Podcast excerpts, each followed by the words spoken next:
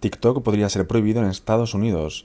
Ya hablamos de esto hace unos meses un par de años con Donald Trump, que dijo que o TikTok lo administraban empresas de Estados Unidos o desaparecería del país.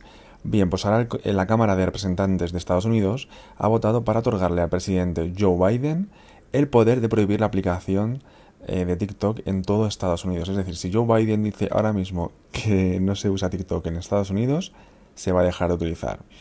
Ya sabes que se ha prohibido, la Casa Blanca ha prohibido eh, el uso de TikTok en dispositivos propiedad del gobierno, es decir, los funcionarios, por ejemplo, que tienen un teléfono de oficiales, pues no pueden tener TikTok dentro de ese dispositivo móvil, tampoco los los funcionarios de la Unión Europea ni los de Canadá.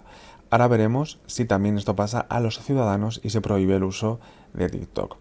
Y por eso está aprovechando ahí muy bien Meta, y es que está aprovechando el tema de los vídeos cortos y ya no tan cortos, y ahora te explico por qué, pero está aprovechando muy bien el tema de, esta peleilla, que peleilla no, esta pelea que hay entre Estados Unidos, China, eh, por razones políticas estratégicas, también con el tema de TikTok, que ya sabes que es una aplicación china. Bien, pues Meta lo está aprovechando y ahora ha lanzado novedades en los Facebook Reels.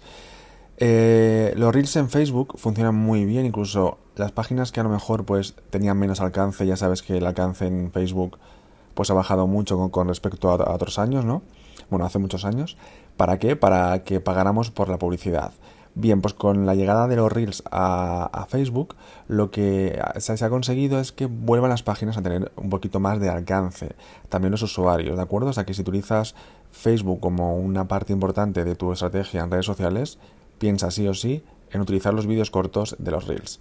Y no tan cortos porque una de las novedades de esta semana es que los reels de Facebook se igualan a los de Instagram y ahora podremos subir vídeos de hasta 90 segundos. ¿De acuerdo? Es decir, 30 segundos más que hasta ahora porque tan solo se podía un minuto. Pues ahora ya podremos eh, subir vídeos como en Instagram Reels donde podemos hasta 90 segundos. Así que eso del formato corto cada vez es menos corto. Ya sabes que en TikTok se pueden vídeos de 3 minutos, incluso de 10 minutos, algunas cuentas, con lo cual el tema del vídeo corto ya no está en corto. Incluso los vídeos un poco más largos funcionan mejor, pero eso ya lo hablamos en otro episodio.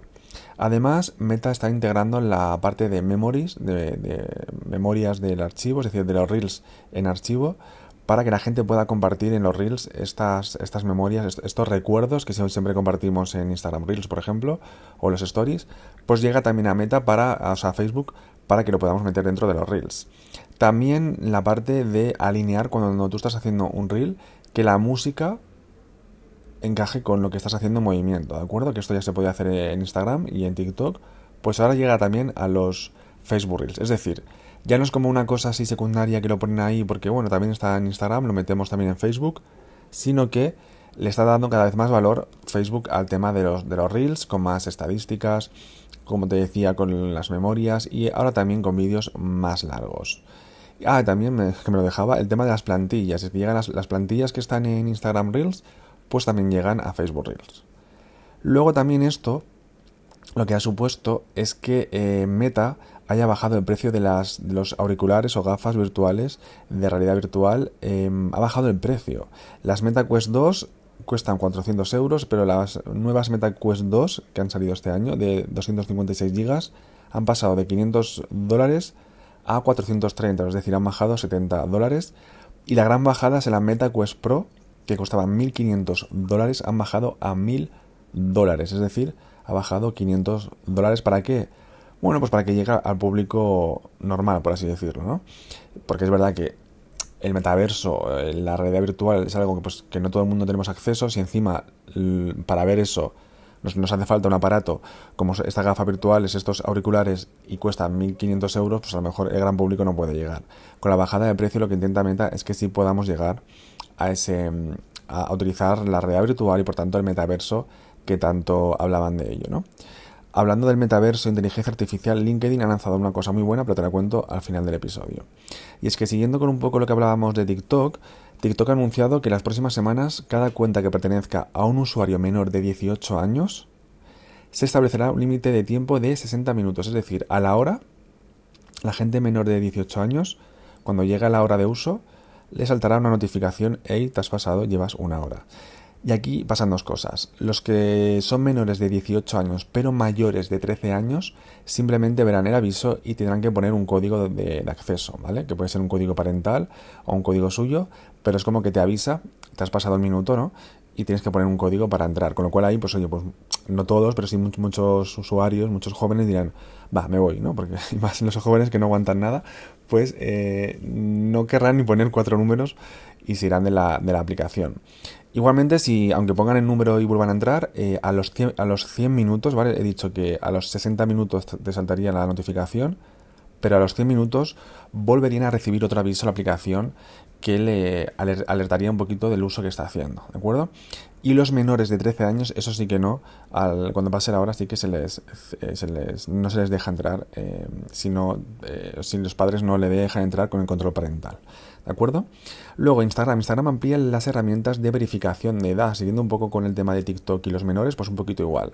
Y es que esto ya estaba en algunos países y ahora lo han eh, expandido a más regiones, a más países, a Europa también, el tema de que recibiríamos una notificación de, hey, tienes que verificar tu edad. ¿Cómo?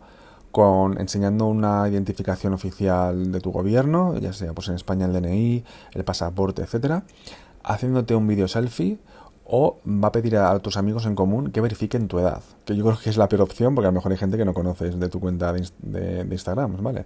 Entonces entiendo que lo más normal va a ser el DNI, el pasaporte o hacerte un video selfie, con lo cual así la gente no podrá mentir, con su edad me refiero a la gente menor, ¿vale? Es decir, la gente mayor de edad no pasa nada, pero los niños y niñas que se abren una cuenta de Instagram y luego lo, lo utilizan y ponen una edad falsa para poder usar la aplicación, pues ahora no podrían porque tienen que enseñar como la identificación y el video selfie, con lo cual se va a expandir a muchos más países para eso, para controlar un poquito el tema de los menores.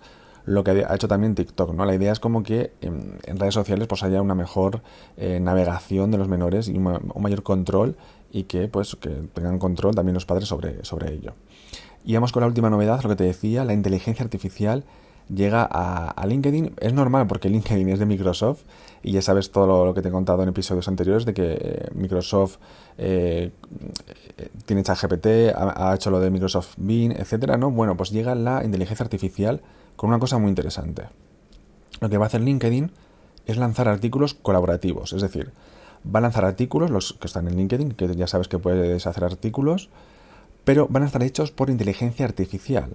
Los va a lanzar y lo que va a hacer es eh, llamar a la puerta de miembros expertos de LinkedIn eh, en esos temas, es decir, si hace pues un artículo sobre novedades en redes sociales. Pues si ven que yo sé del tema, lo que van a hacer es invitarme a participar en ese artículo, ¿vale? Es decir, lo que van a hacer es, la inteligencia artificial va a lanzar artículos hechos por, por la inteligencia artificial y luego van a invitar a colaboradores para que den su opinión sobre ese artículo. Por eso se llaman artículos colaborativos, pero lo, primero que lo lanza es la inteligencia artificial y luego esos, esos expertos lo que hacen es pues dar su opinión. También está abierto obviamente a que todo el mundo pueda dejar comentarios en esa, en esa publicación, como en cualquier tipo de publicación de LinkedIn, pero en este caso es como que eso, la inteligencia artificial, el robot lanza el artículo, lo hace solo y luego miembros especialistas lo que hacen es dar su opinión para, pues para enriquecer ese artículo. Luego también eh, veremos en el feed eh, ese, artículo, ¿no? Y luego, pues Jordi ha colaborado en ese artículo, con lo cual la gente que te sigue va a ir a verlo, va a ir a leerlo y va a ver tanto el texto de la inteligencia artificial como tu comentario, como tu colaboración en ese artículo. Que lo, normal es que aportes, pues, eh, tu experiencia, nuevos, nuevas opiniones o aportes específicos que tú le des como experto en ese tema es normal ¿no? que, LinkedIn se involucre en el tema de la inteligencia artificial. Estoy seguro además que llegarán muchas más novedades sobre inteligencia artificial a LinkedIn, porque ya sabes que, como te decía, LinkedIn pertenece, lo compró hace años Microsoft. Así que LinkedIn va a estar ya a la vanguardia, ya sabes que es la red social número uno profesional. Y también va a meter el tema de la, inteligencia artificial. A mí es de las redes sociales que más me gusta, que que más te da y tú tienes que dar menos, ¿no? A, diferencia de otras que tú das mucho, das mucho, das mucho y te devuelve poco, en esta en LinkedIn tú eh, le, das poco porque no hace falta publicar ni cada día, o si quieres sí, ¿no? Pero no hace falta publicar cada día como en otras, pero te devuelve pues eso, muchos contactos, comentarios, interacciones, etcétera. ¿De acuerdo? Así que estas son un poco las novedades más importantes e interesantes. Hay muchas más, pero bueno, te las iré contando algunas agrupadas en otros episodios del podcast. Y ya sabes que si quieres más información sobre estas novedades me puedes seguir en redes sociales, Jordi Sanilefonso, o también en mi blog en jordisanilefonso.com.